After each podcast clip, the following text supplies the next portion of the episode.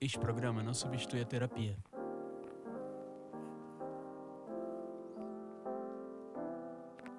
Eu tô tentando parar de fumar. Das escolhas ruins sem sentido que eu fiz na vida, virar fumante foi uma das piores, com certeza. Sim, eu escolhi virar fumante, mesmo sendo asmático. Isso diz muito sobre mim em vários sentidos também. Um asmático fumante. A minha história com o cigarro começa ainda na adolescência, quando eu vi uma matéria no Globo Repórter que falava sobre uma porcentagem da humanidade que não criava dependência ou vícios a nenhum tipo de substância.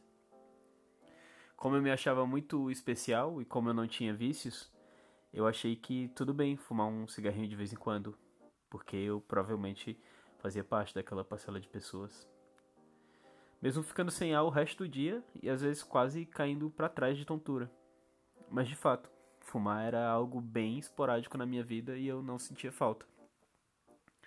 Era aquela coisa, de vez em quando eu pedia um cigarro a alguém para parecer um jovem rebelde. Eu vim começar a fumar de verdade aqui em São Paulo, onde a única forma de sair cinco minutinhos do ambiente de trabalho no meio do expediente é se você for fumante. Foda-se se você está estressado e com vontade de botar fogo na empresa. Se você não for fumante, aguenta aí até a hora de ir embora. Então eu comecei a criar o hábito de fumar justamente para dar migué no trabalho.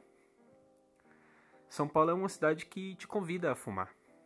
Uma cidade solitária, onde o cigarro acaba por se tornar uma companhia. Eu via que pessoas solitárias nos filmes estavam sempre com o cigarro na mão, quase como um adereço. E agora eu entendo. Quer dizer, eu entendi já faz um tempo. A primeira vez que eu comprei um maço de cigarro foi alguns poucos anos, depois de sofrer uma desilusão amorosa. Desilusão amorosa é o nome bonitinho que a gente dá pra chifre. Eu passei um posto de gasolina, comprei um maço de Marlboro Vermelho, o cigarro dos filmes, e depois sentei em um bar, sozinho, admirando minha própria desgraça disfarçando de solitude. Poderia facilmente ter virado foto de adolescente que romantiza qualquer tipo de situação corriqueira nas redes sociais. Solidão ou solitude seria a legenda. E eu teria que caçar esse adolescente tal qual John Wick caçava seus inimigos para cobrir de porrada. Ainda bem que não aconteceu e eu continuo com o primário intacto. A partir daí eu virei um fumante regular. Só que desde então minhas crises de asma voltaram e eu ando com uma companheira inseparável, a bombinha. Um objeto que me confere um charme meio anos 90. Porque nos anos 90 todo nerd de filme da sessão da tarde sofria de algum problema respiratório e carregava consigo uma bombinha. Ou seja, o charme que eu procurava com cigarro, consegui com a bombinha. Já do cigarro hoje em dia eu só sinto vergonha. O cigarro é um dos vícios mais complicados, porque você começa a associar ele com outros hábitos. Um cigarrinho com um café ao acordar. Poucas coisas são melhores do que essa combinação.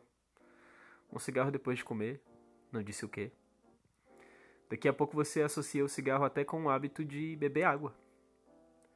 Com bebidas alcoólicas, então, nem se fala. Alguns anos atrás, antes de virar estatística desse vício sem sentido algum, não que qualquer vício tenha algum sentido, ou lado bom, né? Eu assisti um programa do canal GNT sobre vícios.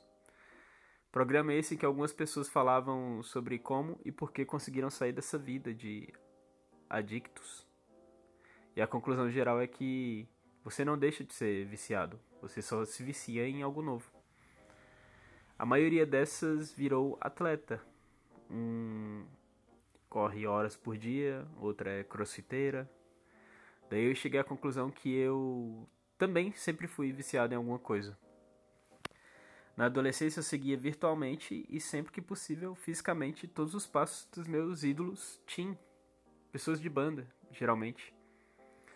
Eu ouvia a música o dia inteiro e ficava imaginando quando eu finalmente seria próximo daquelas pessoas que me entendiam tão bem, que escreveram aquelas músicas que falavam de mim e por mim. Quando eu cresci e acabei conhecendo essas pessoas pessoalmente, já que eu me dedico há vários anos a uma área filha da puta, que é a cultura, eu vi que não era nada demais. Muitas dessas pessoas são, inclusive, chatas e devem me achar chato também. Portanto, eu faço questão de não ter contato com essas pessoas. Então eu precisei de outros vícios para cobrir esse espaço ocioso e vazio. Tentei os esportes, que inclusive pratico e viro um completo desequilibrado, porque quando começo a fazer algo só consigo pensar naquilo, mas nem sempre perdura muito. Não sei se vai ser o caso desse podcast. Nunca virou um lifestyle, mas bem que eu gostaria. Esse episódio vai ser mais curto que o último, porque aconteceram várias coisas nos últimos dias e eu não tenho me sentido tão criativo. Mas gostaria de agradecer aos 30 ouvintes que deram play no último episódio, que eu convidei a ouvir, é claro. Com vergonha, porque eu odeio fazer automarketing e depois decepcionar as pessoas. Minhas músicas têm 100 plays no YouTube e provavelmente menos ainda no Spotify, por isso, inclusive. Eu posto lá e espero darem um play ou alguém muito importante de uma major descobrir e bombar nas rádios. Tal qual uma pessoa que espera que alguém deposite bilhões na sua conta por engano. Igual aquela velhinha da matéria que saiu esses dias. Eu de fato creio que isso um dia vai acontecer comigo, que eu vou quase ganhar na loteria mesmo sem nunca jogar. Então é isso. Esse foi o episódio de hoje. Você pode me escrever se quiser. O e-mail é o ovelhacontato@gmail.com ou manda um DM no Instagram @xandusongs. Muito obrigado pela sua audiência e até semana que vem.